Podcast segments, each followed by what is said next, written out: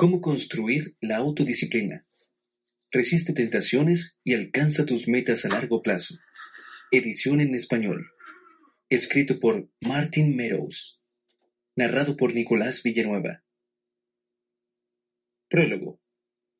La vida es fácil cuando vives de la manera difícil. Las únicas decisiones que hacen la diferencia entre la mediocridad y el éxito son las decisiones difíciles. La decisión de dejar de comer comida chatarra y cambiar tus patrones alimenticios. La decisión de deshacerte de tu televisor y pasar tiempo educándote. La decisión de seguir tus sueños en vez de conformarte con la idea común del éxito, la que no te da alegría. La decisión de seguir luchando cuando apenas puedes mantenerte de pie. La autodisciplina es la clave que te ayudará a tomar estas decisiones en vez de apegarte a lo que es fácil y cómodo. Las personas que se enfocan en la gratificación instantánea, cosas que son seguras, fáciles y cómodas, raramente alcanzan sus metas a largo plazo. ¿Cómo construir la autodisciplina en tu vida? ¿Cómo resistir a las recompensas a corto plazo con el fin de alcanzar tus metas a largo plazo? Este libro es la respuesta a esas preguntas. Aunque siempre he sido una persona autodisciplinada desde que tengo memoria, gracias a mamá, Siempre busco más información y consejos acerca de cómo resistir las tentaciones de manera más efectiva. Me he abstenido de los alimentos por más de 40 horas. Durante dos meses tomé dos baños de cinco minutos con agua fría, cada día. Hice una dieta estricta y perdí más de 13.6 kilos en 12 semanas. En más de una ocasión, corrí en shorts a menos 4 grados Fahrenheit, menos 20 grados centígrados, en treinta minutos.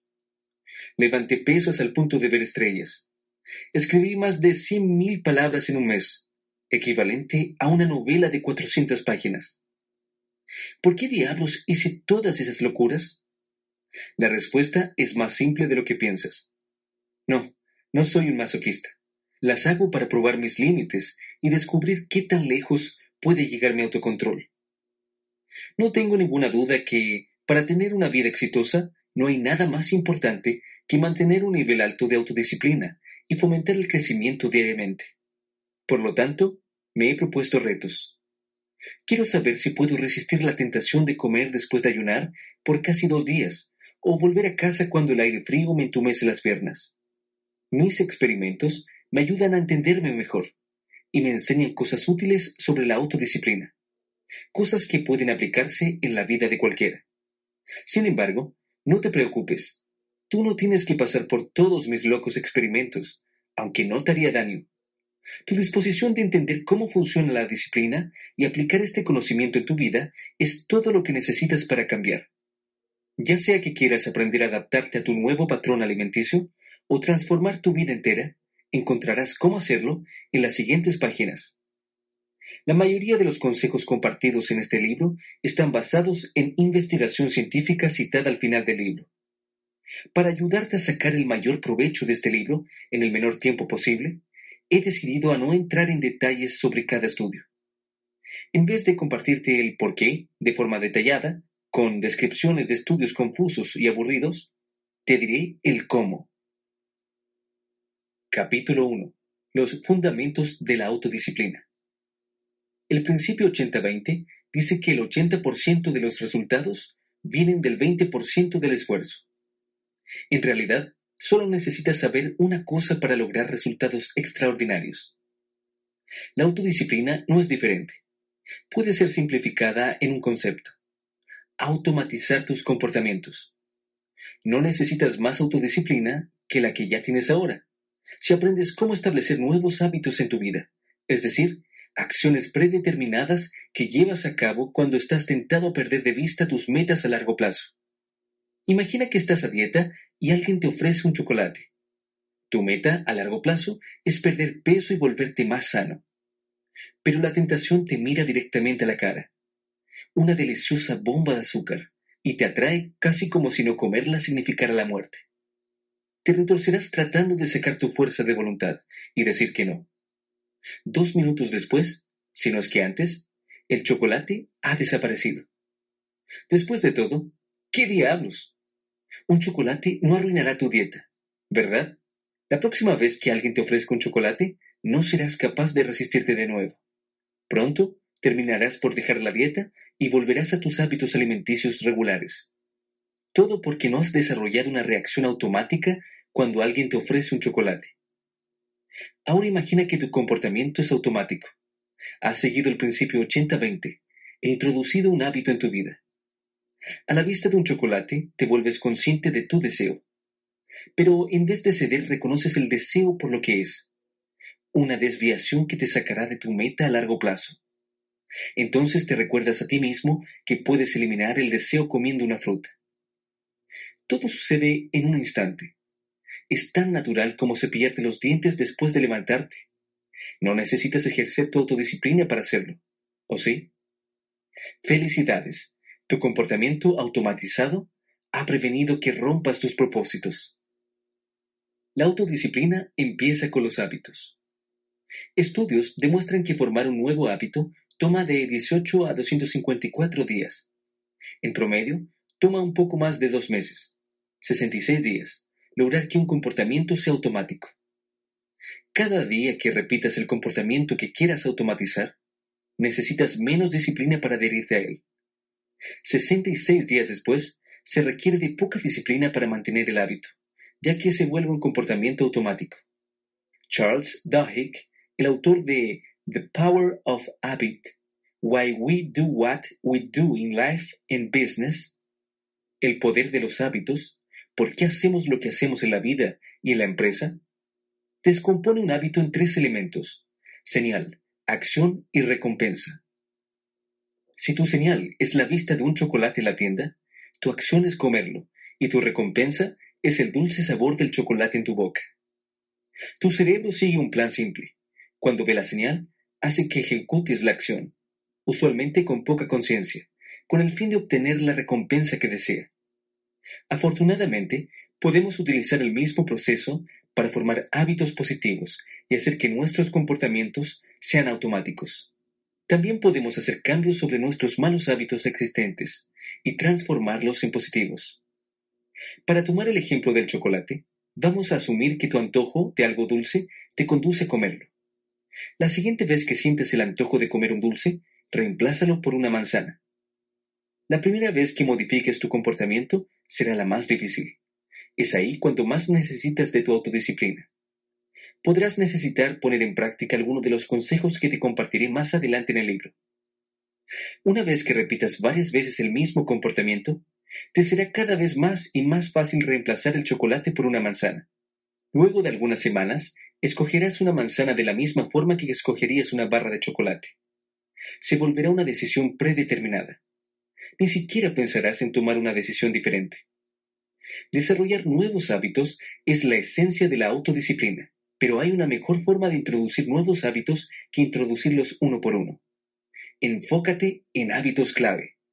Charles Duhigg nos habla en su libro acerca de los hábitos clave, es decir, patrones que llevan a la transformación de otras áreas de la vida. Como era de esperarse, uno de los hábitos más poderosos que llevan a cambiar otros patrones es la actividad física regular. Estudios demuestran que la actividad física regular puede llevar a la reducción del consumo excesivo de alimentos, el consumo de cigarros y alcohol y la toma de riesgos. Consecuentemente, un solo cambio en tu rutina diaria puede ayudarte a introducir numerosos cambios de salud con poca o nula resistencia. Son cosas positivas que simplemente pasan y transforman tu vida. Inscríbanme en esto. Oh, lo siento, ya me he beneficiado de este fenómeno. Así como en el ejemplo de la investigación citada, el ejercicio también me ha convertido en una mejor persona. Cuando comencé con el levantamiento de pesas, pasé de ser una persona débil, con sobrepeso y una dieta poco sana, a ser un hombre sano, fuerte y en forma. Hoy, todos los pequeños hábitos poco saludables que formaban parte de mi vida antes que empezar a ejercitarme no existen. Aún mejor, tengo una resistencia natural a volver a una dieta poco sana o a otros malos hábitos que solían gobernar mi vida. Cuando alguien me ofrece una bolsa de papas fritas, no necesito de ninguna disciplina para decir que no. El comer chatarra no es parte de mi nueva personalidad. Otro hábito clave que puede ayudarte a hacer cambios en tu vida con mucha menor disciplina que abordar los cambios por separado, es llevar un registro de alimentos. La investigación muestra que las personas que escriben su consumo de comida comen menos y toman decisiones más sanas. Aparte del hábito de escribir lo que comieron durante el día, ninguno de los participantes fue motivado a cambiar otros hábitos. El cambio, en el caso de ejercicio, sucedió naturalmente. Yo también usé un registro de alimentos para llevar un seguimiento de lo que comía. Me ayudó a entender la cantidad de energía y nutrientes que cada comida proporciona y cómo usarlos para perder peso o formar músculo. El ejercicio y un registro de alimentos son dos hábitos clave que pueden transformar tu vida. Pero, ¿qué pasa si ya tienes una dieta saludable y te ejercitas con regularidad? Los hábitos clave no se terminan en esos dos comportamientos. Puedes aplicar los hallazgos de Dahek en cualquier otra área de tu vida y buscar otro hábito clave. Aquí hay algunos hábitos clave potenciales que puedes desarrollar en tu vida y esperar una reacción en cadena positiva. Número 1. Meditación. Existen al menos 20 beneficios de la meditación científicamente comprobados, que abordan todas las áreas de la vida. Hablaremos detalladamente sobre la meditación en otro capítulo más adelante. Número 2 despertar más temprano. Incluso caminar 15 minutos más temprano puede traer un gran cambio en tu vida al permitir empezar tu día con menos estrés y sin presión. La tensión reducida en la mañana puede ayudarte a mejorar tus relaciones con otras personas y a ser más efectivo en el trabajo. Número 3. Intentar algo nuevo cada día. Salir de tu zona de confort y hacer cosas que nunca has hecho te ayudará a descubrir nuevos pasatiempos, conocer nuevas personas y enfrentar tus miedos. Número 4. Ahorrar dinero. No importa lo que pienses acerca del dinero y la felicidad, un par de meses de ahorros no pueden traer más que cambios positivos en tu vida, llevando a una reducción de estrés y mayor seguridad financiera que se derramará sobre otros aspectos de tu vida. Número 5. Expresar gratitud por las cosas que estás agradecido. Estudios muestran que al escribir tres cosas que salieron bien en un día lleva a un aumento de la felicidad. ¿La fuerza de voluntad es un recurso? Varios autores, como Kelly McGonigal y Roy Baumeister, describen la fuerza de voluntad en sus libros como un recurso limitado que necesita ser dirigido. Sus hallazgos, basados principalmente en la investigación de Baumeister, parecen interesantes. Nuestra fuerza de voluntad funciona como un músculo y podemos fortalecerlo y fatigarlo. Su modelo sugiere que la fuerza de voluntad depende de la glucosa en nuestra sangre. Cuando desciende, también desciende nuestro autocontrol. En otras palabras, las personas con hambre fueron más propensas a tomar malas decisiones. En mi caso, esto no es así. Yo sigo un patrón alimenticio inusual al ayunar de 16 a 20 horas cada día y comer durante un periodo de tiempo corto de 4 a 8 horas. Aún así, no cedo mágicamente a las tentaciones durante mi periodo de ayuno. Si algo me da, es una mayor claridad. Al investigar la información para este libro, encontré evidencia que su consejo podría ser incorrecto. Robert Kurzban y sus colegas creen que la hipótesis de la fuerza de voluntad como un recurso que puede ser reabastecido con glucosa es improbable que sea correcta. Un estudio alemán confirma las creencias de Kurzban Incluso algunos estudios demuestran que el nivel de la fuerza de voluntad depende del hecho de que creas que ésta se encuentra o no limitada, y no de tus niveles de azúcar en la sangre. Confuso, ¿eh? Al escribir este libro, decidí adaptar ambos puntos de vista sin el controvertido consume un poco de azúcar para restaurar tu autocontrol. La segunda cosa más importante para aprender cómo vivir una vida más disciplinada es entender la importancia de la autoconciencia y la motivación y cómo éstas pueden ayudarte a mantener tus propósitos, sin importar los niveles de azúcar. Y eso es lo que vamos a ver en el segundo capítulo. Los fundamentos de la autodisciplina. Breve resumen. Número 1. En promedio, toma 66 días formar un hábito. Una vez que lleves a cabo cierto comportamiento de forma automática, no tendrás que depender de tu autodisciplina para hacerlo. Cuando se presente una señal específica, reaccionarás automáticamente a esta como si te hubieras entrenado para hacerlo. Es la forma más simple de introducir una mayor disciplina en tu vida. Número 2. Los hábitos claves ofrecen los mejores resultados. Si no lo has hecho aún, introduce un hábito de ejercicio con regularidad. Si es parte de tu rutina, considera la meditación, levantarte temprano, expresar gratitud, ahorrar dinero o hacer una cosa nueva cada día. Capítulo 2. ¿Cuál es tu por qué? La definición más básica de autodisciplina es la capacidad de controlar tus impulsos para lograr tus metas a largo plazo. La palabra clave aquí son tus metas a largo plazo. La razón por la que dices no a la gratificación instantánea. La segunda cosa que te ayudará a pegarte a las promesas que te haces a ti mismo es tener un fuerte porqué y recordarlo cuando enfrentes la tentación. Imaginemos que tu meta es volverte más sano y perder peso. Es una buena meta, pero no funcionará cuando alguien te tiente con un chocolate. Esta meta no es lo suficientemente específica, ni provoca una poderosa respuesta emocional. Cambiémosla a algo más específico.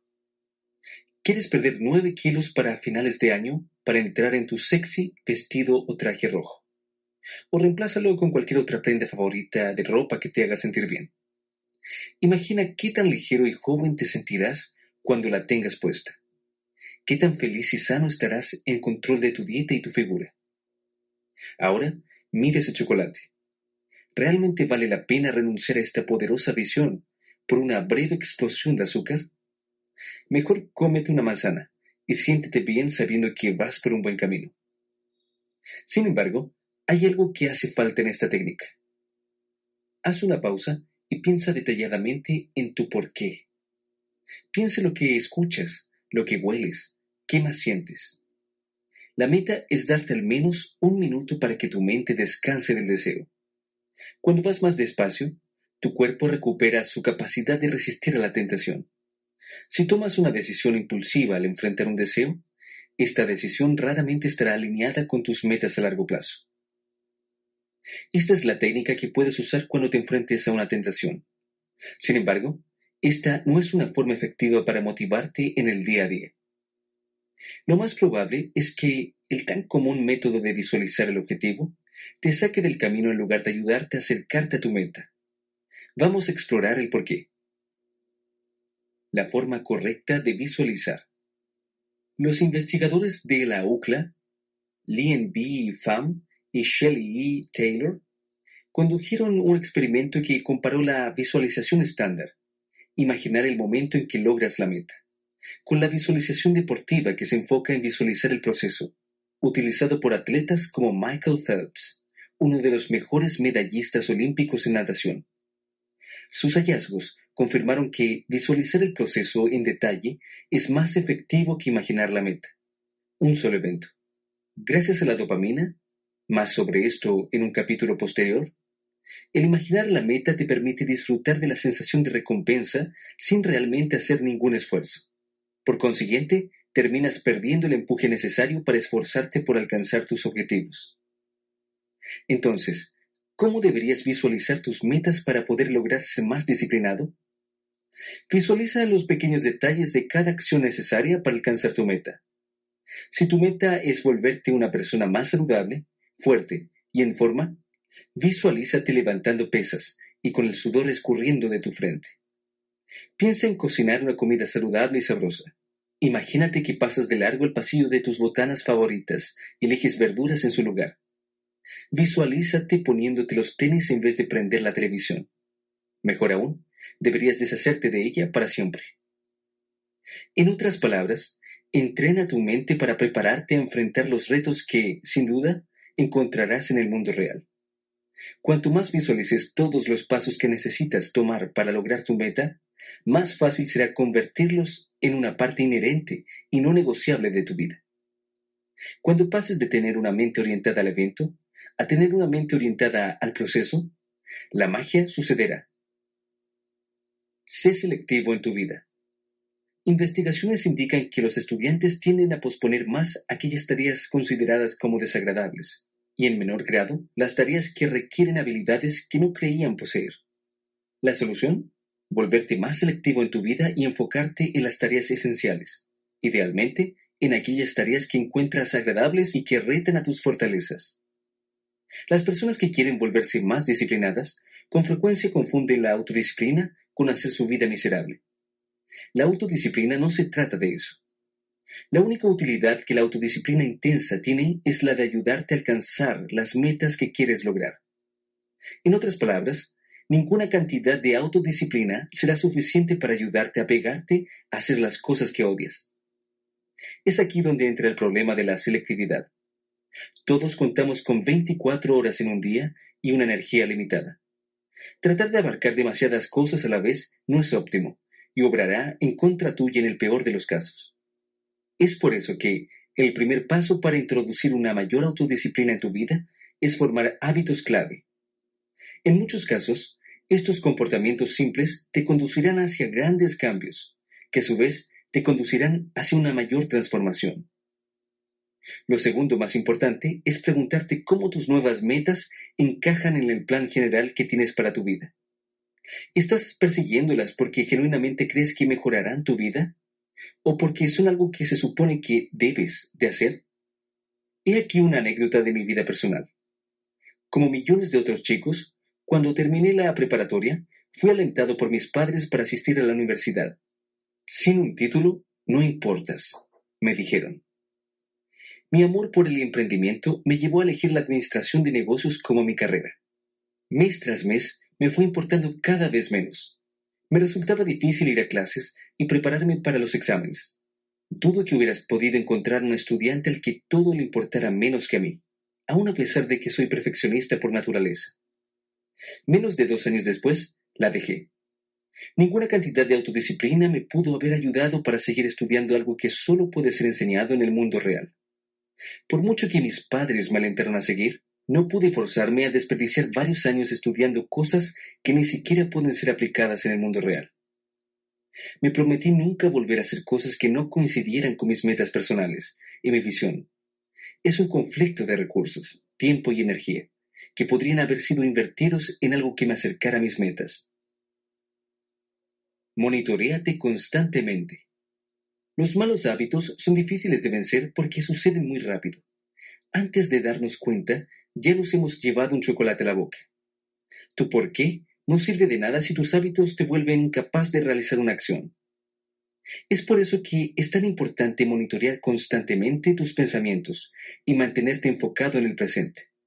Con la cantidad de distracciones que tenemos al alcance de la mano en el mundo moderno, es fácil olvidar tus propósitos.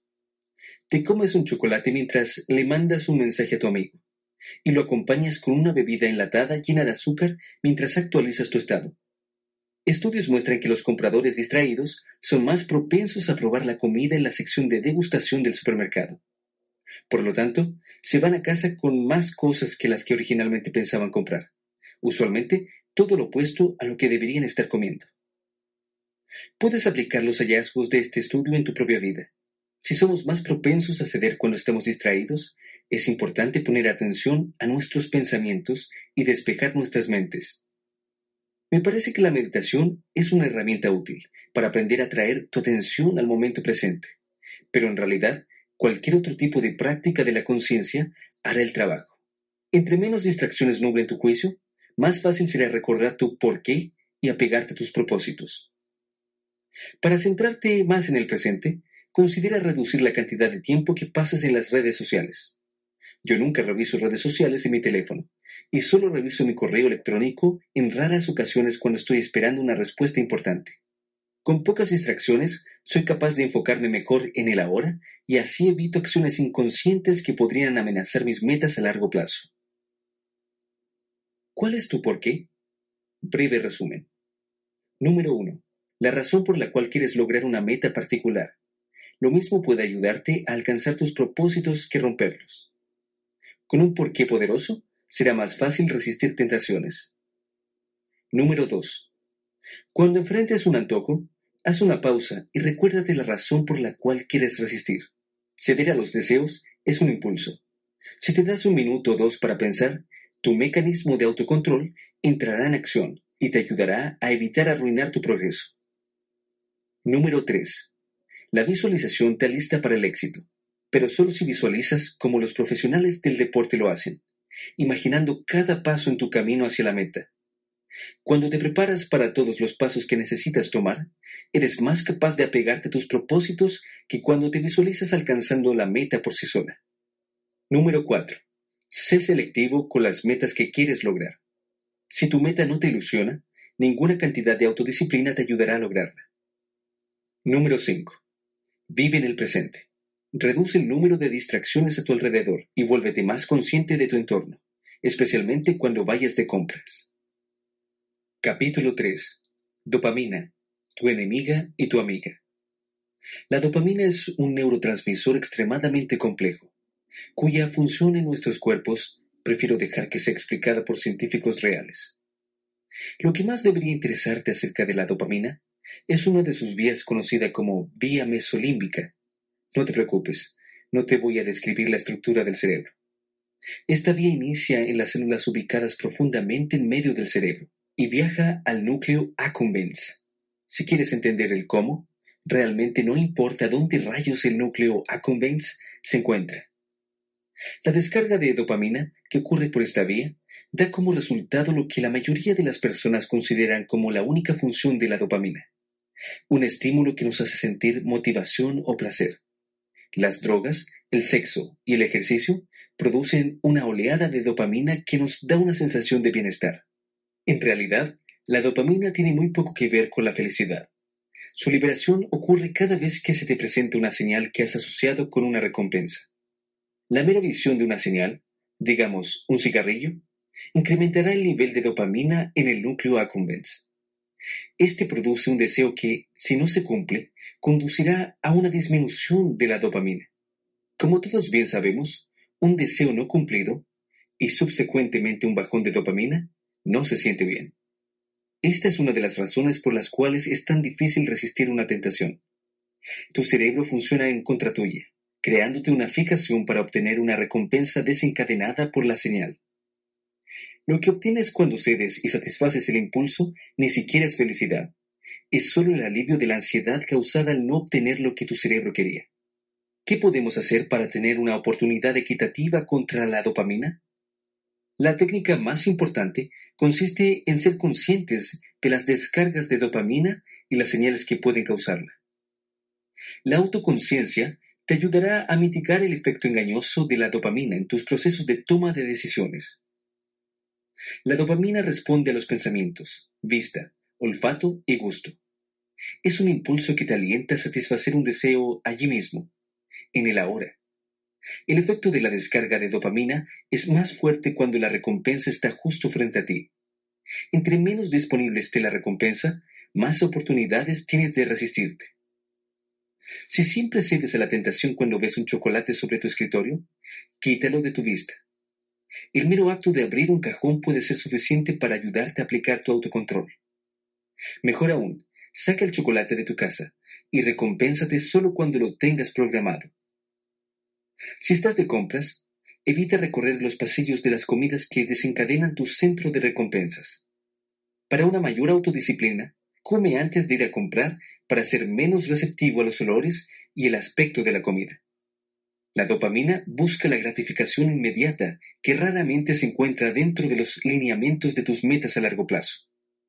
Afortunadamente, el mecanismo que hace que la tentación sea tan irresistible se debilita con el tiempo. Esperar para satisfacer un deseo, digamos unos 10 minutos, hará que éste desaparezca completamente o que se reduzca su intensidad. ¿Cómo lidias con una descarga de dopamina cuando una señal aparece en tu mente? Todo lleva de vuelta a tu gran porqué. Reconoce el antojo y deja que la sensación recorra tu cuerpo. Después, cambia tu atención hacia la razón por la cual te estás resistiendo. Si es posible, proponte una recompensa a corto plazo que sirva como señal de que te estás acercando a tu gran meta. Por ejemplo, mirarte al espejo y observar un cambio en tu apariencia. No importa lo que hagas, no te obsesiones con olvidarte del pensamiento tentador. De igual forma que decir no pienses en un elefante rosa te lleva a pensar en uno, el decir no pienses en este dulce y delicioso pedazo de pastel te dejará pensando en lo que quieres olvidar. La dopamina también puede ser tu amiga. Aunque la dopamina puede llegar a actuar en contra tuya, No es un neurotransmisor malvado esperando tan solo a encontrar otra tentación y romper tus metas a largo plazo. Insertar risa maníaca. Su mecanismo también puede ayudarte a modificar tus comportamientos negativos y transformarlos en positivos. También puede ayudarte a desarrollar nuevos hábitos y a automatizarlos, convirtiendo así el nivel de autodisciplina en algo irrelevante, ya que el comportamiento ocurrirá sin resistencia. La dopamina te motiva a dar entrada a la tentación, porque espera una recompensa. Responde a una señal que tu cerebro asocia con un resultado específico, por ejemplo, una descarga de azúcar. Sin embargo, las recompensas negativas no son las únicas que tu centro de recompensas desea. Si acostumbras a tu cerebro a que reaccione con una descarga de dopamina a la vista de tu calzado deportivo, porque después viene la recompensa, digamos, un licuado, te encontrarás deseando salir a correr. Y la mejor parte es que ni siquiera tienes que ejercer tu autocontrol. Es tu dopamina la que te motiva a realizar la tarea. La clave de la dopamina estriba en que ésta produce una descarga más poderosa cuando la recompensa está a la vista. Si quieres formarte el hábito de salir a correr tres veces a la semana, puedes asociarlo con beber un licuado cuando vuelves a casa, o leer un libro durante una hora, o tomar una siesta en la tarde.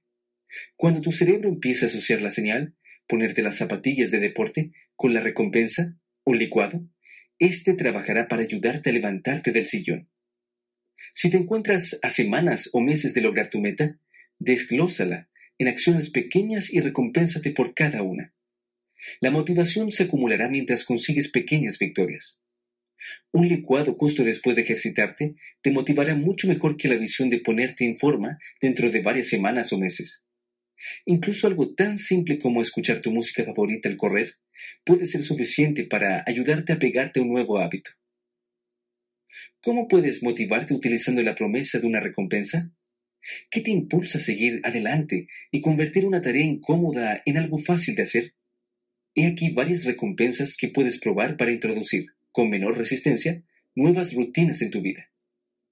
Número 1. Comida. Obviamente, si estás intentando perder peso, deberías recompensarte con bocadillos saludables y bajos en calorías, frutas, nueces, verduras. Número 2. Experiencias. Las experiencias nos proporcionan una felicidad más duradera que los objetos. Por lo tanto, es mejor motivarte con la promesa de salir con tus amigos que con la de comprar una nueva prenda o nuevo gadget, especialmente si estás intentando desarrollar el hábito de ahorrar dinero. Número 3. Música. Estudios demuestran que la música reduce la percepción del esfuerzo un 10% en una intensidad de ejercicio baja a moderada. La posibilidad de escuchar tus canciones favoritas al correr reducirá tu resistencia a poner tu cuerpo en movimiento. Número 4. Descanso. Una técnica común de manejo del tiempo es la técnica Pomodoro, que ayuda a evitar la postergación porque desglosa cada tarea en bloques de 25 minutos. Luego de 25 minutos, tendrás un descanso de 5 minutos. Programar esos descansos te ayudará a trabajar, ya que la promesa de un descanso produce una descarga de dopamina y reduce las distracciones. Número 5. Una siesta. Motívate a realizar una tarea al prometerte una pequeña siesta al terminar. Una corta siesta de 15 minutos incrementará tu sentido de alerta y te ayudará a enfocarte en otras tareas del día. Número 6. Planea algo agradable. Ya que la visión de las vacaciones se encuentra lejos en el futuro, una mejor alternativa es recompensarte revisando revistas de viajes o sitios web para encontrar posibles destinos vacacionales.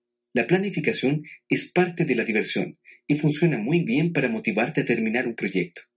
Número 7. Alivia la tensión.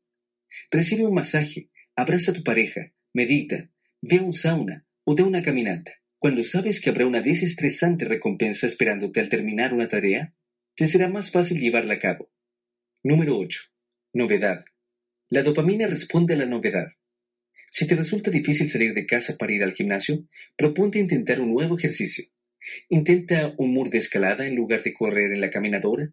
Asiste a una clase de ejercicios diferente o cambia tu rutina de entrenamiento. Si batallas al apegarte a tus nuevos hábitos alimenticios, come algo nuevo pero saludable. Número 9. Variación. La variación funciona de forma similar a la novedad. Cambia las cosas. Realiza menos repeticiones y más series. Elige una ruta diferente en tu trote diario. Añade nuevas especies a tus comidas básicas. Los pequeños cambios pueden ser más que suficientes para alentarte a pegarte tus metas. Dopamina, tu enemiga y tu amiga. Breve resumen. Número 1. La dopamina te vuelve más ansioso para obtener una recompensa desencadenada por una señal específica. Identifica qué es lo que te hace desear las cosas a las que quieres renunciar y espera hasta que tu deseo desaparezca. Número 2. No te obsesiones con dejar de pensar en tus antojos. Será contraproducente y te hará aún más susceptible a ceder. Acepta todos los pensamientos que te vienen a la mente y déjalos ir naturalmente, sin tensión. Número 3. Utiliza la dopamina para sentirte ansioso de realizar las acciones que te acercarán a tus metas. Asocia una señal específica, ponerte calzado deportivo, con la esperanza de obtener una recompensa, un licuado saludable y sabroso al terminar. Capítulo 4. Cinco formas prácticas de entrenar tu disciplina. También puedes introducir una mayor disciplina en tu vida si haces el esfuerzo de entrenarte para controlar tus impulsos y emociones. Existen varias técnicas fundamentales para incrementar tu autocontrol y resistirte mejor a la gratificación instantánea. En este capítulo cubriremos algunas de las formas más efectivas para hacerlo. Meditación. La meditación entrena tu mente para centrarte en una sola cosa, tu respiración. Se requiere de mucha fuerza de voluntad para luchar contra las distracciones y mantenerse quieto, aunque sea por un par de minutos. Estudios demuestran que la meditación induce cambios en la materia blanca en el cíngulo anterior, lo que lleva a un mejor autocontrol. Si siempre has batallado al meditar porque tu mente constantemente brinca de un pensamiento a otro, no te desesperes. Es algo normal que le pasa a todos. Aun si meditas solo por cinco minutos al día, y tu mente vaga constantemente, la mera práctica de centrar tus pensamientos de vuelta a tu respiración entrenará tu mente. Pronto serás capaz de mantener la concentración por más de 20 segundos. Si deseas introducir la meditación en tu vida, empieza en pequeño. Al principio, no recomiendo sesiones de más de 5 minutos. Suena fácil, pero cuando te sientas con los ojos cerrados y tratas de enfocarte en tu respiración, se siente como una eternidad. Exactamente cómo meditas, aunque leas un libro o dos acerca de los diferentes tipos de meditación, esto no es necesario para los propósitos de autodisciplina. La clave de la meditación es enfocarte en el presente y en las sensaciones que recorren tu cuerpo cuando estás sentado tranquilamente. Aquí hay una explicación paso a paso de cómo hacerlo. Número 1. Siéntate quieto en una posición cómoda. No te levantes ni te acuestes. Siéntate en una posición vertical. A menos que seas súper flexible, olvídate de la posición de loto con las piernas cruzadas que has visto en las películas. Las tres posiciones más comunes para principiantes son sentado en la orilla de una silla con la espalda derecha. Sí, puede ser tan simple como eso. No hay necesidad de posiciones exóticas. Sentado con las piernas cruzadas. Es fácil y común entre principiantes pero la encuentro muy forzada para mi espalda. Por lo tanto, prefiero la tercera opción. Posición 6A. Dobla las piernas por debajo de tus muslos y descansa los glúteos en tus talones. Para una mayor comodidad, puedes poner una almohada debajo de tus glúteos. Puedes usar una simple app para limitar tu sesión a 5 minutos o poner una alarma en tu teléfono.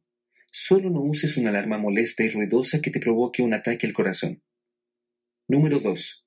Cierra los ojos y enfócate en tu respiración. Un simple conteo. 1. Inhala. 2. Exhala. 1. Inhala. 2. Exhala. Funciona mejor. También puedes contar cada respiración hasta que llegues a 100. Al principio, no esperes alcanzar más de 20 antes de perder la concentración. Una vez que mejores, puedes dejar de contar tus respiraciones y concentrarte en la sensación general de tu cuerpo. Número 3. Concéntrate en las sensaciones en tu cuerpo al inhalar y exhalar. Empieza desde los pies y ve hacia arriba, tratando de relajar cada pequeño músculo. Te sorprenderá cuánta tensión retienes en ciertas partes de tu cuerpo, incluyendo la atención en aquellos lugares de los que no estabas consciente con anterioridad, como tu mentón. Si pierdes la concentración, tráela de vuelta a tu respiración y a las sensaciones de en tu cuerpo. No estás haciendo nada erróneo si pierdes tu enfoque. Es parte del proceso. Repite la práctica cada día. Hacerlo en la mañana funciona mejor para la mayoría de las personas, pero no importa cuándo lo hagas, siempre y cuando se mantenga como parte de tu rutina. No alargues tus sesiones sino hasta que te sea cómodo sentarte quieto por cinco minutos. Es mejor añadir un minuto adicional cada dos semanas en lugar de decepcionarte cuando realices la transición a 15 minutos y no seas capaz de enfocarte. Baños con agua fría. ¿Qué? No soy un sádico, lo juro. Tomar baños de agua fría es una idea opcional para aquellas personas que están dispuestas a intentar cosas fuera de lo convencional. ¿Por qué tomar baños de agua fría podría mejorar tu autodisciplina? Toma uno y descubrirás el porqué. ¿No es esto suficiente para persuadirte? Está bien, aquí está una explicación más larga. Tomar baños de agua fría te obliga a soportar una sensación dolorosa a cambio de obtener beneficios a largo plazo, los cuales están bien documentados. Se requiere de mucha fuerza de voluntad para no salirse de la regadera o abrir el agua caliente. Yo tomé baños de agua fría de cinco minutos durante dos meses y estos me ayudaron a explorar cómo funciona mi autocontrol. La primera vez que tomé un baño helado, todo mi cuerpo estaba entumecido al terminar. Luego de un par de baños más, descubrí que los primeros dos minutos son los más difíciles. Una vez que logré soportar los primeros 60 a 120 segundos, pude manejar el tiempo restante con menos dolor y hasta en ocasiones con placer. Una vez que descubrí que son los dos primeros minutos los más difíciles, noté una reacción similar al tratar de resistir una tentación. Es reconfortante pensar que las cosas se vuelven más fáciles una vez que logras soportar los primeros 120 segundos. No necesariamente creo que tengas que seguir con los baños de agua fría por el resto de tu vida. Después de todo, no construimos la autodisciplina para hacer nuestras vidas miserables. Sin embargo, es una buena idea tomar baños de agua fría durante una semana o dos como un experimento a corto plazo. Te enseñará mucho acerca de tus límites, lo comprenderás cuando cruces la línea de me voy a congelar a puedo soportarlo hasta no está mal. Pronto estarás aplicando tus hallazgos en otras áreas de la vida, especialmente durante el ejercicio físico vigoroso. Ayuno. Cada noveno mes del calendario lunar islámico, millones de musulmanes adultos ayunan desde el amanecer hasta el ocaso. Uno de los motivos de esta forma de devoción es el deseo de practicar el autocontrol y entrenarse a sí mismos para convertirse en una mejor persona. Abstenerse de comer funciona de una forma similar a los baños de agua fría, aunque el ayuno te ayuda a desarrollar la autodisciplina a largo plazo. Un baño de agua fría toma 5 minutos, mientras que el ayuno toma al menos de 14 a 16 horas para beneficiarse de él. La tentación de romper el ayuno y comer se encuentra siempre presente hasta que llega el momento en que te acostumbras a una nueva forma de comer. Esto no es algo que siempre les funciona a todos, pero no te hará mal intentarlo como un experimento y ver cómo afecta tu fuerza de voluntad. Estudios muestran que el ayuno intermitente tiene efectos benéficos en los sistemas cardiovasculares y cerebrovasculares y es un patrón alimenticio con potencial para un exitoso envejecimiento del cerebro. También es una práctica poderosa para desarrollar tu autodisciplina. Así como con los baños de agua fría, no es necesario hacer del ayuno una parte inherente de tu vida. Incluso ayunar solo una vez a la semana, por ejemplo, puedes dejar de comer a las 6 pm un día y terminar el día siguiente a las 6 pm. Te ayudará a practicar tu autodisciplina. Un beneficio adicional de ayunar es que desarrollarás una relación más saludable con la comida y posiblemente perderás algo de peso. No necesitas comer cinco comidas al día para perder grasa o evitar el hambre. El ayuno tampoco reduce tu desempeño cognitivo, sueño o estado de ánimo. Yo ayuno entre 16 a 20 horas cada día y, si acaso, solo ha mejorado mi vida. Ya no siento hambre extrema. Siempre me parece gracioso cuando mis amigos mueren de hambre un par de horas después de haber comido. Y comer ya no controla mi horario. A veces no como sino hasta en la noche. Recomiendo mucho ayunar, al menos ocasionalmente. Puedes omitir una comida o dos, dejar de comer por un día o cambiar tus patrones alimenticios temporalmente.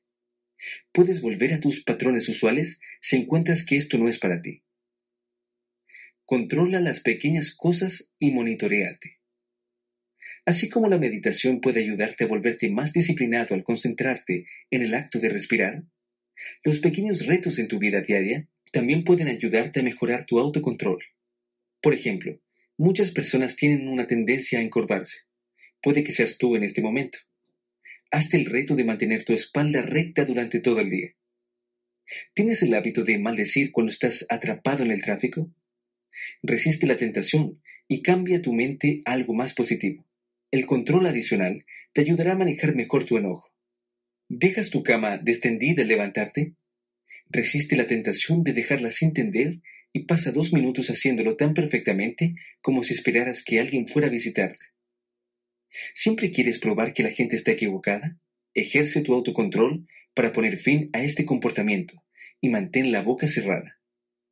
También puedes hacer uso de diversas aplicaciones y herramientas en línea para dar seguimiento a las pequeñas cosas en tu vida, tus hábitos, el tiempo gastado en sitios de entretenimiento, tiempo gastado viendo televisión. El automonitoreo te ayudará a elegir nuevos retos que te ayudarán a mejorar tu autocontrol. Empieza con algo pequeño y mejora el control que tienes sobre ello. Incrementa la dificultad al elegir otra cosa que sea más difícil de controlar. Sigue retándote para ganar más control sobre las cosas pequeñas en tu vida que usualmente haces sin pensar. Ve más allá de la primera sensación de fatiga. Roger Bannister, quien en 1954 fue el primer hombre de correr una milla, 1609 metros, en menos de cuatro minutos, dijo en el 2000, es el cerebro, y no el corazón ni los pulmones, el órgano fundamental. Es el cerebro. Estudios muestran que la primera sensación de fatiga es una emoción, no una señal que tu cuerpo está cansado y ya no puede continuar. Por lo tanto, puedes aprender cómo ejercer una mayor autodisciplina cuando decidas pasar por alto la primera sensación de fatiga y ver qué tan lejos puedes llegar. Obviamente, el área más fácil donde puedes incorporar este hallazgo es el ejercicio. Si vas al gimnasio, no temas superar tus límites originales y ver si puedes darte un empujón extra. Sin embargo, haz que sea una prioridad el hacerlo de una forma segura, de la manera adecuada y con un observador que ayude. Yo lo hago de vez en cuando en el gimnasio y me ayuda a explorar mis límites reales y descubrir que, frecuentemente, es solo mi mente la que me limita a alcanzar más. Si corres largas distancias, empújate a romper tu récord personal y terminar tu distancia usual en un menor tiempo, o a correr una mayor distancia. Al igual que con el levantamiento de pesas, no te lastimes en el proceso, ni te esfuerces tanto que podrías lastimarte. Ir más allá de la primera sensación de fatiga te ayudará a extender tus límites e incrementar tu capacidad de controlarte bajo una presión abrumadora. Después de todo, si puedes motivarte mediante el agotamiento extremo a completar una repetición más con una pesada barra en tu espalda, seguro que también puedes resistir la tentación de comer una barra de chocolate, ¿verdad? Cinco formas prácticas de entrenar tu disciplina. Breve resumen. Número 1. La meditación te ayuda a formar tu autodisciplina al obligarte a concentrarte solo en tu respiración. También te enseña a resistir distracciones y vivir en el presente. Si quieres empezar a meditar, comienza con sesiones pequeñas de 5 minutos. Número 2. Los baños con agua fría, a pesar de ser extremadamente dolorosos durante los primeros minutos, pueden ayudarte a afrontar mejor los retos. Por lo tanto, estarás más en control cuando enfrentes una tentación abrumadora. Número 3. Ayunar. Inclusive si no es frecuentemente, te ayudará a controlar mejor tus impulsos. Es especialmente útil para cualquiera que quiera cambiar su relación con la comida y mejorar el control de los deseos. Número 4. Aprender a controlar las pequeñas cosas te puede ayudar a controlar cosas más grandes. Trátalas como un entrenamiento empieza monitoreando cosas simples. Después, continúa con algo más difícil. Número 5. Prueba tus límites. La primera sensación de fatiga es la reacción de tu cuerpo al estar bajo estrés pero no significa que no puedas continuar. Empuja tus límites para ver qué tanto autocontrol puedes obtener de ti mismo. Capítulo 5. La autodisciplina, o la falta de ella, es contagiosa. Ross Hammond condujo un análisis acerca de la investigación sobre el papel que juega la influencia social en la epidemia de la obesidad. Sus hallazgos confirman que la influencia social es un factor significativo en la obesidad. En otras palabras, nuestros amigos y familiares pueden infectarnos con la obesidad. Si ellos pueden volvernos propensos a ganar peso, seguramente también pueden influenciar otros aspectos de nuestras vidas. El orador motivacional Jim Rohn dijo en una ocasión que todos tenemos un promedio de cinco personas con quienes pasamos la mayor parte del tiempo. Aunque su declaración no está basada en ninguna prueba científica, es difícil contradecirlo. La familia y amigos influencian todos los aspectos de nuestras vidas. Imitamos su forma de hablar, sus comportamientos, hábitos y opiniones. La autodisciplina no es diferente. Si todos tus amigos pasan horas frente a la televisión y sus músculos no han experimentado ningún ejercicio real en años, es probable que tú seas igual. Si ellos tienen problemas con la obesidad, lo más probable es que tú también los tengas, y que todos tengan el hábito de salir a comer comida chatarra juntos. Si quieres incorporar una mayor autodisciplina en tu vida, considera rodearte del tipo de energía que conduce un cambio positivo. Sin embargo, esto no significa que tengas que alejarte de todos tus amigos. Aunque tus amigos y familiares tienen una gran influencia sobre quién eres, puedes utilizar libros y el Internet para rodearte de un tipo diferente de energía. Por ejemplo, ninguno de mis amigos está particularmente loco por el ejercicio. De hecho, yo soy la única persona que ha acudido religiosamente al gimnasio tres veces por semana durante un largo tiempo. Los hábitos de mis amigos pudieron haberme influenciado, pero no fue así. Sucedió por una simple razón. Me rodeo de muchas personas orientadas al éxito a través de varios foros y grupos en línea. Aunque no conozco a ninguna de estas personas mejor que a mis amigos cercanos, la mentalidad de estos amigos en línea es contagiosa y me motiva para esforzarme más. Los retos que otras personas se proponen a sí mismos y comparten en línea también me inspiran a trabajar en mi autodisciplina y expandir mis límites. Estoy seguro que, si no fuera por el Internet, me resultaría más difícil resistir la tentación de hacer las cosas de esa forma fácil y cómoda que conduce a la gratificación instantánea, pero que no va más allá. Tengo un amigo de la infancia que comenzó a pasar tiempo con individuos de pocas ambiciones.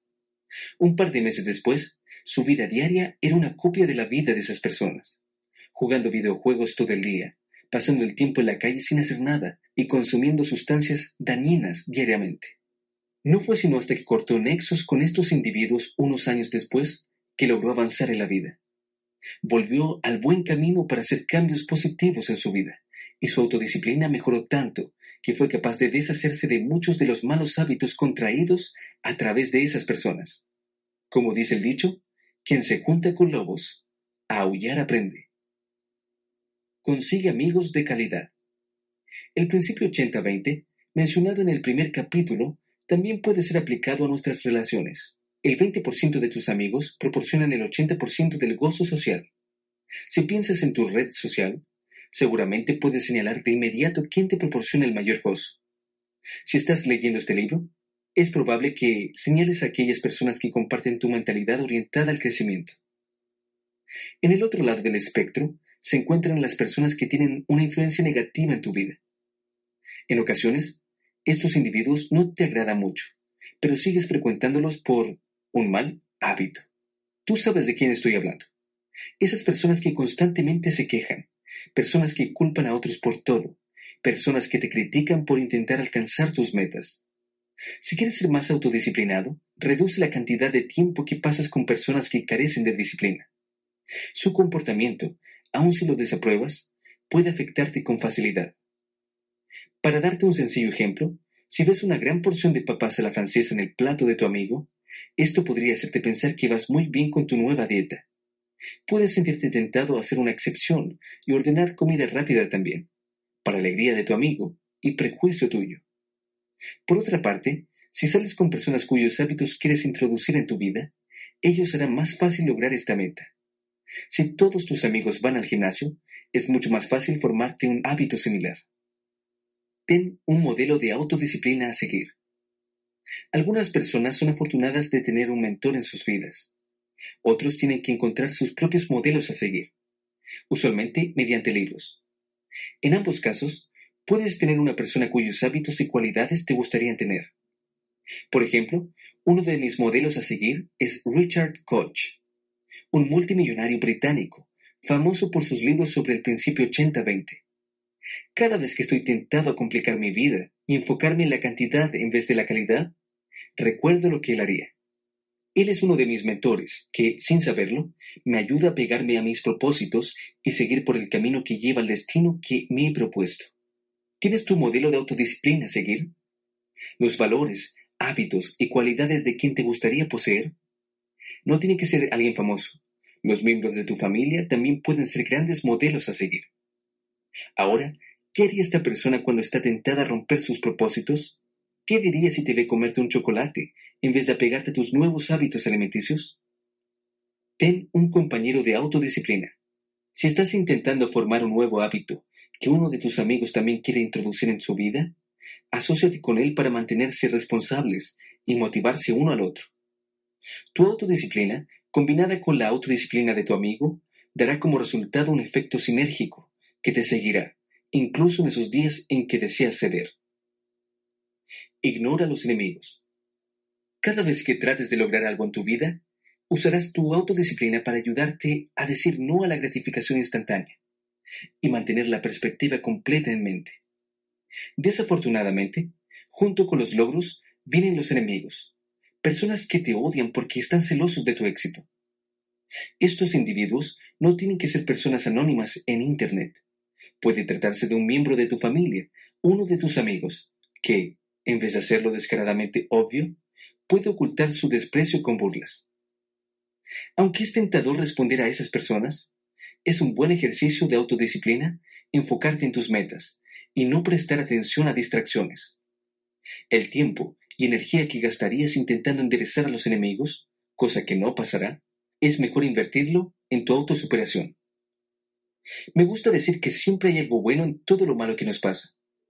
Los enemigos no son diferentes. Yo utilizo la incredulidad o envidia de otras personas como una motivación para pegarme a mis metas a largo plazo. Para darte un ejemplo, si alguien te dijera con crueldad que hoy te ves igual que como te veías hace un par de meses, a pesar de estarte ejercitando regularmente, podrías utilizar el comentario como combustible para tus entrenamientos. Puedes esforzarte para probar que esta persona está equivocada, pero no con la intención de restregárselo en la cara. Por el contrario, encontrarás la satisfacción al lograr tus metas a pesar de los demás. Como dicen, la mejor venganza es vivir bien.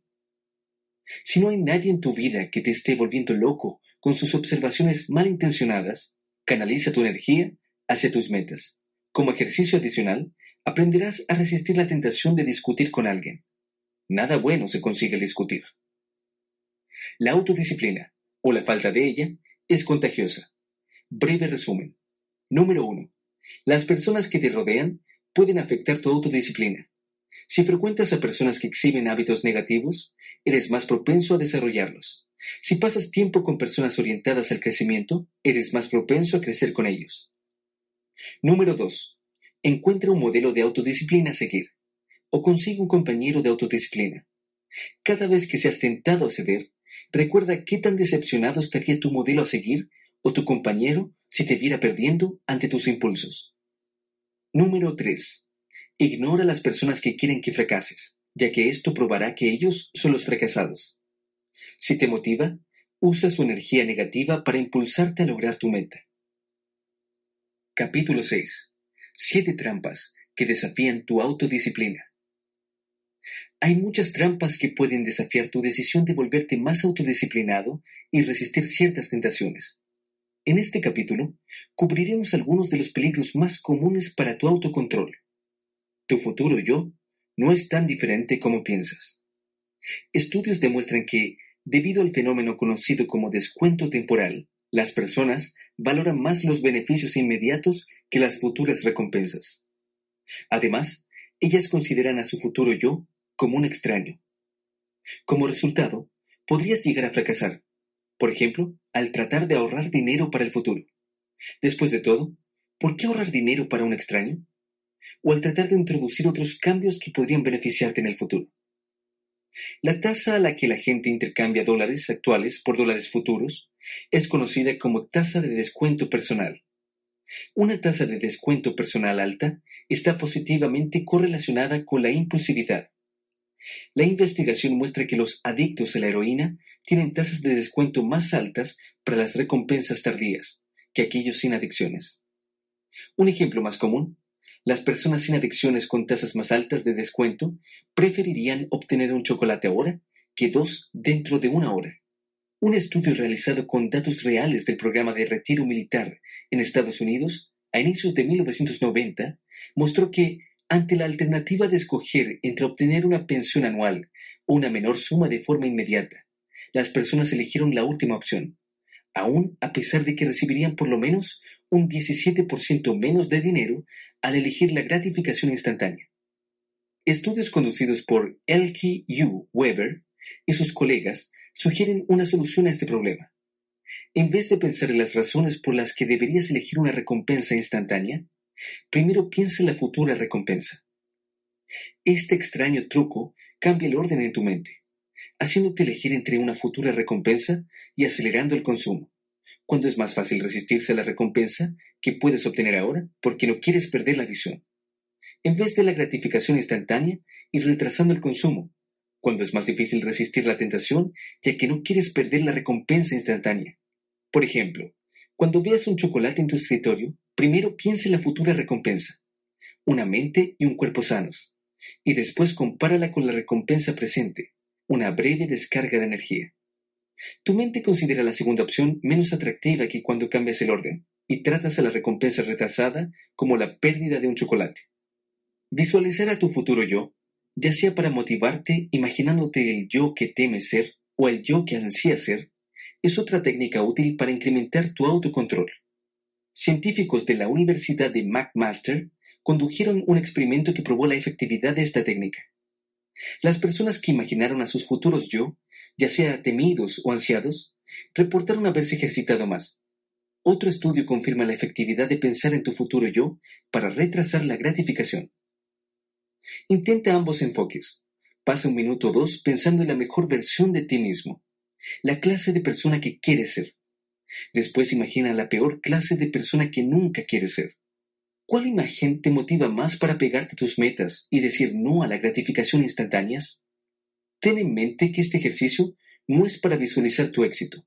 Se trata de acercar a tu futuro tú a la actualidad para motivarte a cuidar de tu futuro. Esperaré hasta que sienta ganas de hacerlo. ¿Estás poniendo pretextos o haciendo cambios? Esperaré hasta que sienta ganas de hacerlo. En otras palabras, nunca. Si descubres que pasas el tiempo asegurando que empezarás cuando sientas ganas de hacerlo, revisa tus metas. La autodisciplina depende de tu motivación. Sin motivación, hay muy poco o nada de autocontrol, sin importar qué tan disciplinado seas. ¿Recuerdas mi historia del colegio? Debí de haberme escuchado a mí mismo antes de inscribirme.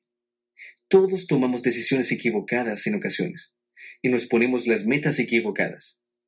Si te encuentras constantemente postergando tus metas, lo más probable es que no sean las metas correctas para ti. ¿Qué pasa si te atrapas a ti mismo poniendo esas excusas para los hábitos importantes y claves? Entonces, es tiempo de volver al pizarrón de ideas y encontrar un porqué más poderoso. Digamos que tu razón original para perder peso era que otros envidien tu nuevo cuerpo. Si constantemente te encuentras posponiendo el momento de introducir nuevos hábitos alimenticios, quizá era la razón equivocada. En general, una meta poderosa y alentadora está basada en una motivación interna.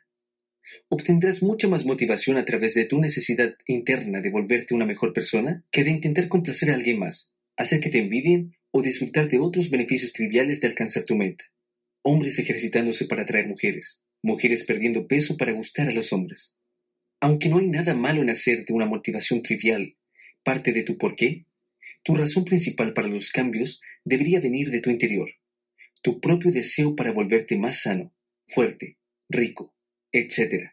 La investigación conducida en un contexto académico de motivación sugiere que las metas personales intrínsecas, salud, crecimiento personal, afiliación, contribución a la comunidad, incrementa la persistencia a corto y largo plazo para aprender, más que las metas personales extrínsecas, fama, apariencia física, éxito financiero. Crea un porqué más fuerte que te sostendrá cuando la primera ráfaga de motivación desaparezca y sea reemplazada por la dura realidad en donde el éxito requiere de apegarse a la perseverancia. Incluso cuando llueva, incluso cuando sientas que no tienes ganas, incluso cuando quisieras apegarte a tus viejos hábitos y ceder a tus tentaciones. El síndrome de la falsa esperanza. El síndrome de la falsa esperanza se refiere a un comportamiento en el que se fijan expectativas poco realistas acerca de la rapidez, cantidad, facilidad y consecuencias de los cambios que harás en tu vida. Es una especie de círculo vicioso. Las personas que caen víctimas de este síndrome intentan frecuentemente cambiarse a sí mismos. Sin embargo, siempre fracasan porque se ponen metas imposibles. La primera parte del cambio, tomar la decisión de hacer un cambio y fijarte una meta poco realista, te da un poderoso impulso de esperanza que te hace sentir bien. Es la gratificación instantánea típica. No has logrado nada, pero ya sientes que estás en la cima del mundo, o a solo unos cuantos centímetros de alcanzarla. El síndrome de la falsa esperanza te hace crear metas poco realistas porque estás sobreexcitado de alcanzarlas. Las personas dicen que puedo perder un promedio de 1 a 1.4 kilos por semana. Al diablo con eso. Que sean 5 kilos. Seré delgado y atractivo en tres semanas. Ningún emprendedor ha logrado el éxito con su primera idea de negocios. Sí, cómo no. Yo voy a ser multimillonario en un año. ¿Existe un límite de cuánto músculo puede desarrollar mi cuerpo en una semana? No, qué tontería. Voy a subir 14 kilos en seis semanas, como este tipo del anuncio. Cada uno de estos ejemplos encamina a la persona hacia el fracaso. Una vez que empiezan a hacer cambios reales con la mente fría, notarán la dificultad de su meta y lo improbable que resulta alcanzarla. La ilusión rápidamente se convierte en resignación, lo que les lleva a abandonar sus propósitos, y así, sin más, se encuentran de vuelta al inicio. Aunque el intentar algo una y otra vez es digno de aplauso, es tonto seguir fracasando por la misma causa una y otra vez. La próxima vez que establezcas tus metas, especialmente si están relacionados con algo que desconoces, fija tu mente en los pasos que necesitas tomar para alcanzar tu objetivo. Y aunque soñar en grande es una cualidad admirable, fíjate en lo que las personas promedio logran y ajusta tus metas de acuerdo a ello. Gracias a ese simple cambio en tu actitud, evitarás desalentarte al no alcanzar tus expectativas poco realistas. Fatiga en las decisiones. Un estudio conducido entre jueces descubrió un hallazgo perturbador. Cuando los jueces se cansaron de otorgar sentencias repetidas, tendían a pegarse al status quo. Específicamente, el porcentaje de sentencias favorables cayó gradualmente de un 65% a casi cero entre cada sesión de decisiones y regresó al 65% después de un corto receso. Un estudio acerca de la toma de decisiones y autocontrol demostró que tomar varias decisiones conduce a un nivel de autocontrol reducido, demostrado, entre otras cosas, a través de una persistencia reducida y una postergación incrementada. El presidente Obama dijo una vez en una entrevista, verás que solo utilizo trajes grises o azules. No quiero tomar decisiones sobre lo que estoy comiendo o vistiendo porque tengo muchas otras decisiones que tomar. Su decisión de reducir el número de decisiones que realice cada día le ayuda a tomar mejores decisiones cuando se enfrenta a asuntos más importantes que el color de su traje. Dean Spears, de la Universidad de Princeton, argumenta en su ensayo que la fatiga en las decisiones es una de las razones por las que el pobre se mantiene pobre. Debido a que tienen menos dinero para gastar, cada intercambio financiero los deja con menos y menos autocontrol que aquellas personas que tienen más ingresos disponibles. Así, cuando el pobre se encuentra en la caja registradora, no puede resistirse a comprar las golosinas u otros productos mostrados allí, por lo que termina gastando más dinero del planeado. Estudios también muestran que la fatiga en las decisiones puede llevar a la evasión de las decisiones.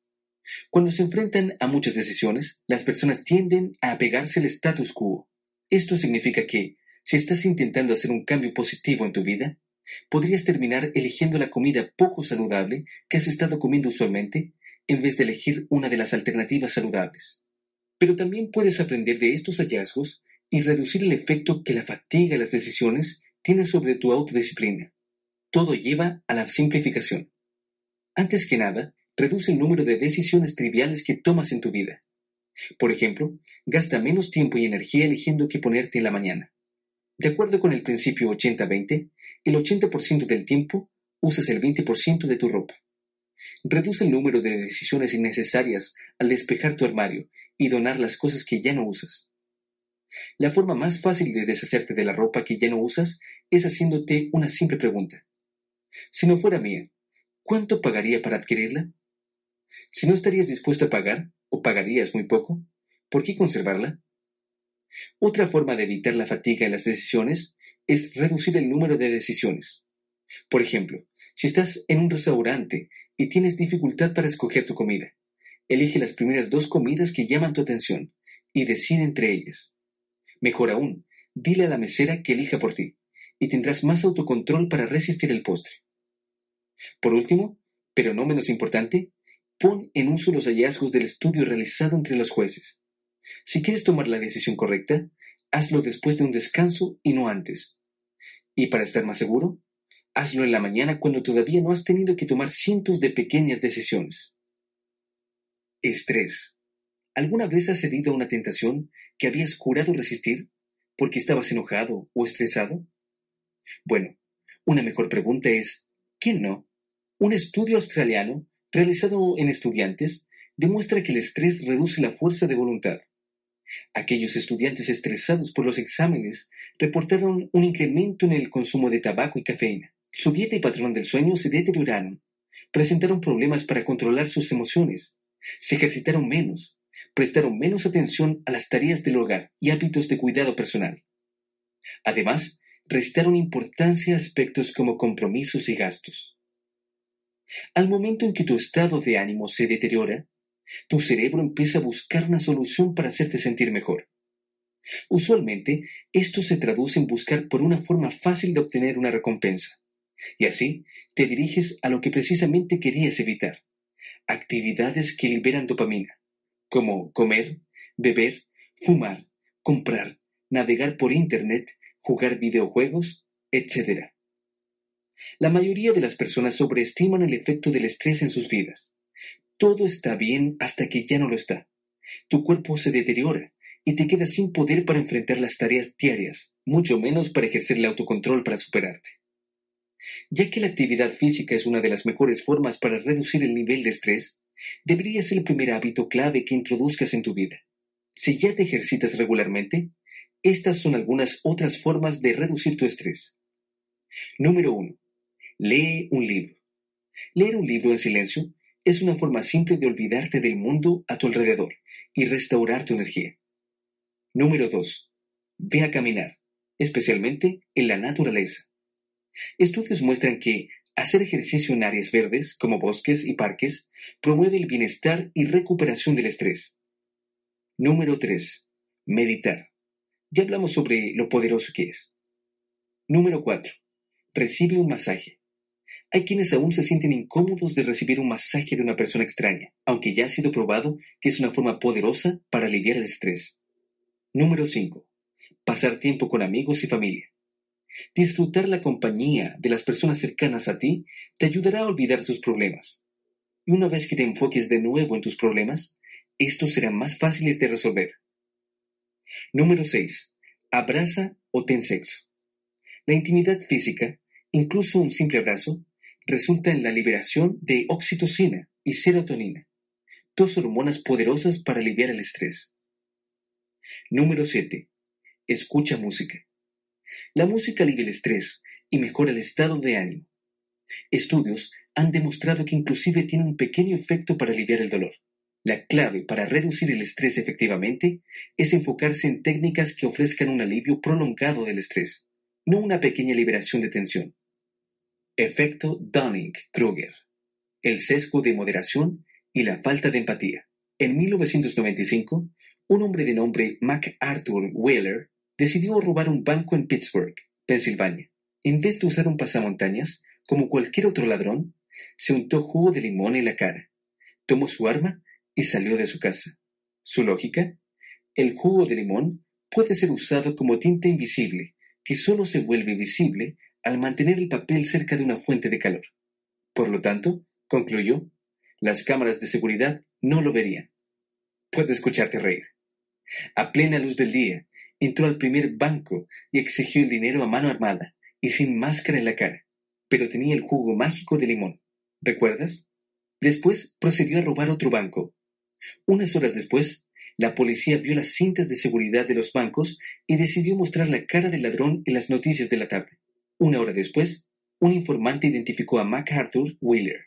Cuando vio a la policía en su puerta, el sorprendido Wheeler dijo, Pero usé el jugo. En serio que no se puede inventar algo así. El robo de Wheeler inspiró a dos científicos de la Universidad de Cornell, David Dunning y Justin Kruger, a investigar la incompetencia y las autoevaluaciones infladas. El resultado de su estudio es lo que ahora llamamos el efecto Dunning-Kruger, un sesgo cognitivo en el que las personas con pocas habilidades sobreestiman sus capacidades, mientras que los individuos con altas habilidades las subestiman. La única forma en que el incompetente se da cuenta de las limitaciones de sus capacidades es cuando mejora esas mismas habilidades que creía poseer. Un estudio posterior mostró que las personas subestiman su capacidad de controlar impulsos tales como hambre, deseo por las drogas y excitación sexual. A esto se le llama sesgo de moderación. Cuando tienes una creencia inflada acerca de la capacidad de controlar tus impulsos, eres más propenso a sobreexponerte a tentaciones. Un sesgo relacionado es la falta de empatía caliente-frío, en la que las personas que se encuentran en un estado frío, por ejemplo, no tienen hambre, tienden a subestimar el poder que los impulsos tienen en un estado caliente. Por ejemplo, cuando tienen hambre. Esos tres sesgos también pueden afectar su autocontrol. La solución para evitarlos es asumir que tus habilidades de autocontrol no son tan buenas como crees. Si asumes que no eres tan inteligente como pensabas, pasarás más tiempo asegurándote de hacer bien las cosas, y así evitarás cometer errores tontos. Si asumes que tienes poco autocontrol y las tentaciones pueden hacerte ceder fácilmente, harás un mejor trabajo evitando tentaciones. Sesgo de status quo y procesos cognitivos irracionales relacionados. El sesgo de status quo es una preferencia a dejar las cosas como están. Cualquier cambio del estado actual de las cosas es percibido como una pérdida. Como resultado, hacer cambios positivos en tu vida puede ser más difícil de lo que piensas simplemente porque lo percibes como pérdidas, aun si el estado actual de las cosas ya no es óptimo para ti. Existen diversos sesgos que interactúan con los sesgos de status quo, como la aversión a la pérdida, tendencia fuerte a preferir evitar pérdidas para adquirir ganancias, y el efecto dotación, tendencia a atribuir más valor a las cosas solo porque tú las posees. Digamos que quieres hacer una dieta, pero aún hay mucha comida poco sana en tu casa. Debido al sesgo de status quo, en vez de tomar la mejor decisión, donar la comida, la conservarás en casa y después, gracias al sesgo de moderación, lo más probable es que te la comas. La resistencia a deshacerte de la comida también está relacionada con la aversión a la pérdida. Prefieres no perder la comida en la cual gastaste dinero que liberar tu casa de tentaciones. Hay muchas formas en las cuales puedes enfrentar el sesgo de status quo. Número 1.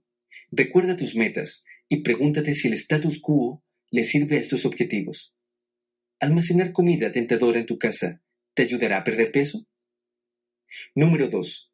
Pregúntate si elegirías el status quo si no fuera el estado actual de las cosas. ¿Querrías traer comida chatarra a tu casa si no la tuvieras? Número 3. Ten varias alternativas al status quo. En vez de ver cosas en blanco y negro, piensa en nuevas ideas. Puedes donar la comida, pero también puedes dársela a un amigo para que la guarde por ti. Número 4. No sucumbas al status quo simplemente porque te resulta difícil elegir alternativas. Si no estás seguro si deberías donar la comida o dársela a un amigo, no recurras a la fácil decisión de no hacer nada. Elige entre donarla o dársela a tu amigo. Lanza una moneda al aire si no tienes idea de qué hacer. Siete trampas que desafían tu autodisciplina. Breve resumen. Número 1. Acércate a tu futuro yo. Las personas que prefieren obtener menos de inmediato en vez de más a futuro son más propensas a ceder a las tentaciones y fallar al intentar lograr sus metas a largo plazo. Número 2. Cuando enfrentes la posibilidad de una gratificación instantánea, piensa primero en la recompensa de tu meta a largo plazo. Esto engaña tu mente, haciendo más fácil el mantenerte disciplinado. Número 3. Si tienes que esperar hasta que sientas ganas de hacer algo, reconsidera tu motivación. Ten una meta estimulada por una motivación interna. Salud, crecimiento personal, afiliación, contribución a la comunidad, en lugar de una motivación externa, fama, apariencia física, éxito financiero. Número 4. Cuando establezcas nuevas metas, sé consciente del síndrome de la falsa esperanza. No te pongas metas poco realistas que probablemente no puedas alcanzar, ya que te desanimarán y te harán salirte del camino más temprano que tarde. Número 5. Entre más decisiones tengas que tomar, peor será la calidad de tus decisiones. Invierte con sabiduría tu energía en la toma de decisiones. Reduce el número de decisiones que tomas cada día para reducir el efecto que tiene en tu vida la fatiga en las decisiones. Toma las decisiones importantes después de un descanso o temprano en la mañana. Número 6. El estrés mata tu autocontrol. Haz que el mantener tus niveles de estrés bajo control sea una prioridad en tu vida. Si necesitas relajarte, elige actividades que fomenten tu bienestar a largo plazo, en vez de técnicas que solo resulten en una corta ráfaga de alivio. Número 7. Las personas con poco autocontrol tienden a sobreestimar su capacidad para controlar sus impulsos. Asume que no eres tan bueno como pensabas para evitar sobreexponerte a las tentaciones. Número 8. Evita el sesgo del status quo, preguntándote si el status quo le sirve a tus metas, si lo elegirías si no estuviera allí, encontrando otras alternativas, y no eligiendo el status quo solo porque sería más difícil tomar una decisión. Capítulo 7 siete recomendaciones y trucos adicionales para mantenerte disciplinado. En el último capítulo del libro, hablaremos sobre algunas recomendaciones y trucos adicionales que te ayudarán a mantenerte disciplinado. Las ideas presentadas abajo incrementarán tus oportunidades de formar un nuevo hábito y cambiar tus acciones predeterminadas. Cuando las combines con las cosas que has aprendido, te volverás mucho más exitoso en decir no a las tentaciones. Hazte responsable y establece riesgos. Mi amigo, quien es un emprendedor exitoso, le firma cheques a un amigo cercano para hacerse responsable.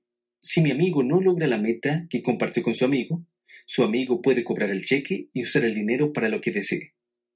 Establecer riesgos o poner algo en juego es una de las formas más poderosas para mantenerte disciplinado. Después de todo, si no hay castigo al ceder, excepto por autoculpabilidad, es más tentador sucumbir al deseo que cuando sabes que vas a sufrir graves consecuencias. Para mejores resultados, los riesgos que establezcas deben ser grandes. Si le vas a dar a tu amigo un cheque, tiene que ser por una cantidad de dinero sustancial y no una pequeña suma que no te importe. En vez de darle a tu amigo un cheque, puedes usar StickK. Se trata de una página web que te permite comprometerte con una meta específica. Así, Puedes poner cosas en riesgo si no alcanzas tu meta, o designar a alguien como un árbitro que te hará responsable. El sitio te ofrece cuatro opciones para establecer riesgos. Puedes elegir a un amigo o un enemigo que obtendrá tu dinero si no logras tu meta. También puedes elegir una caridad o una anticaridad, una organización que no apoyes. Los riesgos son una motivación poderosa. Digamos que te penalizarás con 500 pesos cada vez que te comas un chocolate. ¿Por cuánto tiempo más seguirás comiendo chocolate si básicamente te cuesta 500 pesos? ¿Existe algún chocolate que valga esta cantidad de dinero? ¿Y qué tal si no solo pierdes 500 pesos, sino que además irán a parar a una organización que odias? Una forma especial de establecer riesgos es pagar por anticipado una membresía de un año para el gimnasio, o pagar anticipadamente cualquier cosa que te ayude a lograr tus metas a largo plazo. A veces lo único que necesitas para pegarte a tus propósitos es la perspectiva de perder una cantidad considerable de dinero. Asegúrate de lograr pequeñas victorias.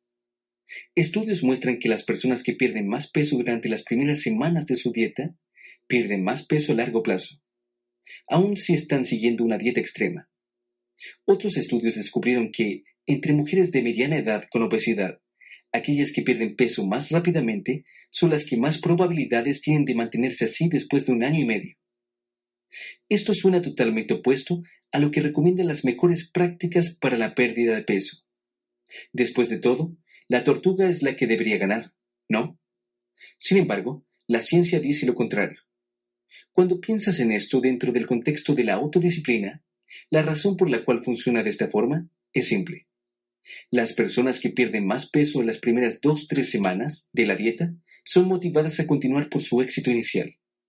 La cadena de pequeñas victorias les ayuda a pegarse a su propósito, incluso cuando desaparece el efecto inicial de pérdida de peso rápida.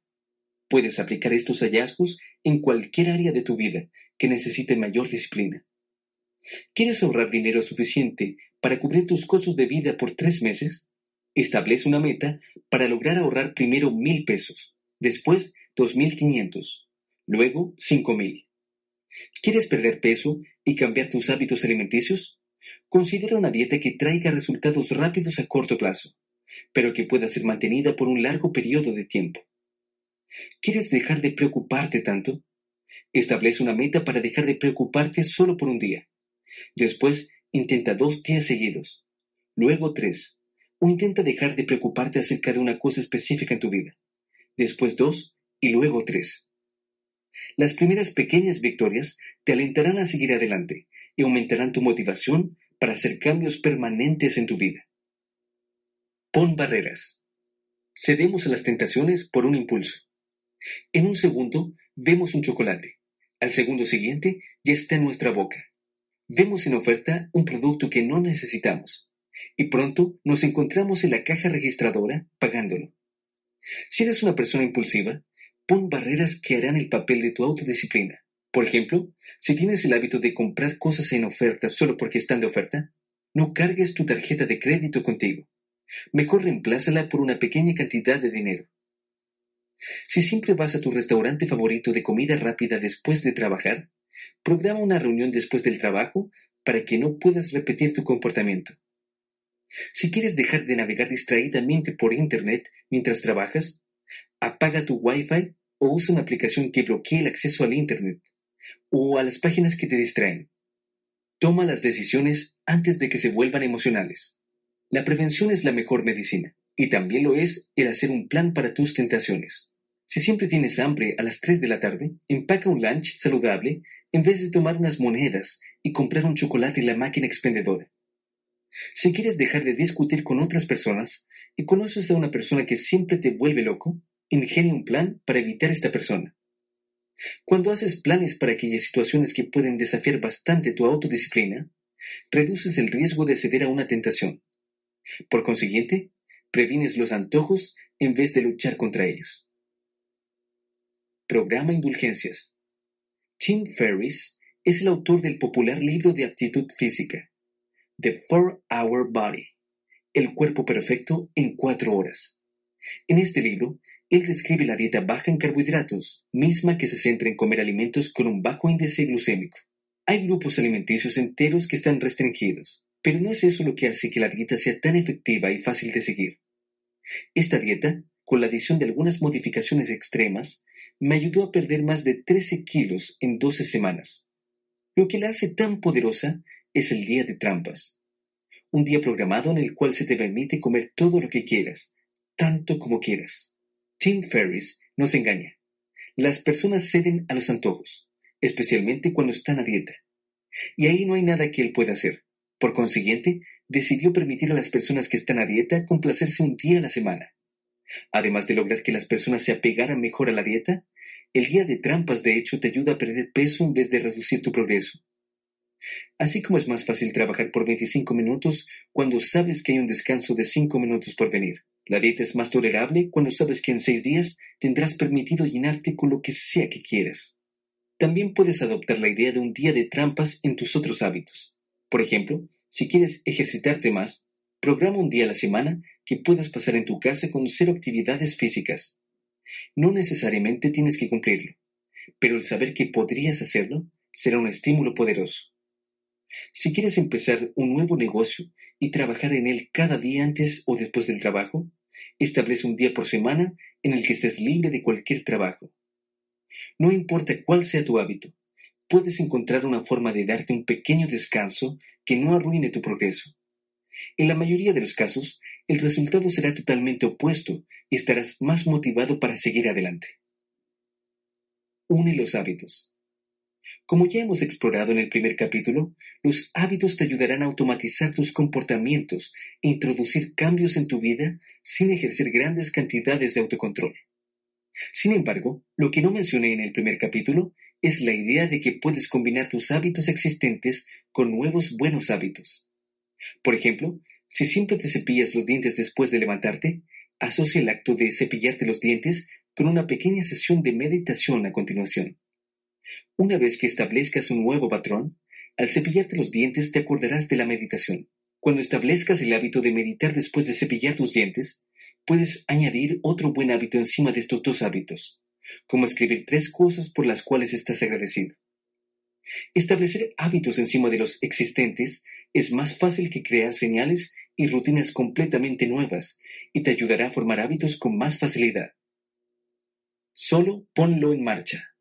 El autor de bestsellers, Jack Canfield, una vez dijo, no tienes que hacerlo perfecto, solo tienes que ponerlo en marcha.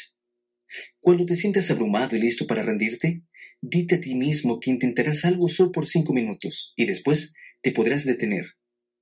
Cuando comienzas algo y pasan cinco minutos, la mayoría de las veces querrás seguir adelante. Lo más difícil es empezar, no continuar una vez que te pones en marcha.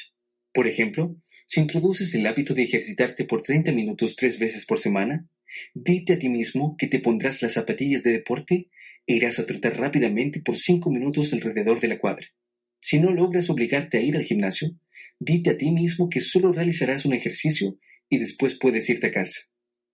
Si te resulta difícil meditar, dite a ti mismo que meditarás solo por un minuto.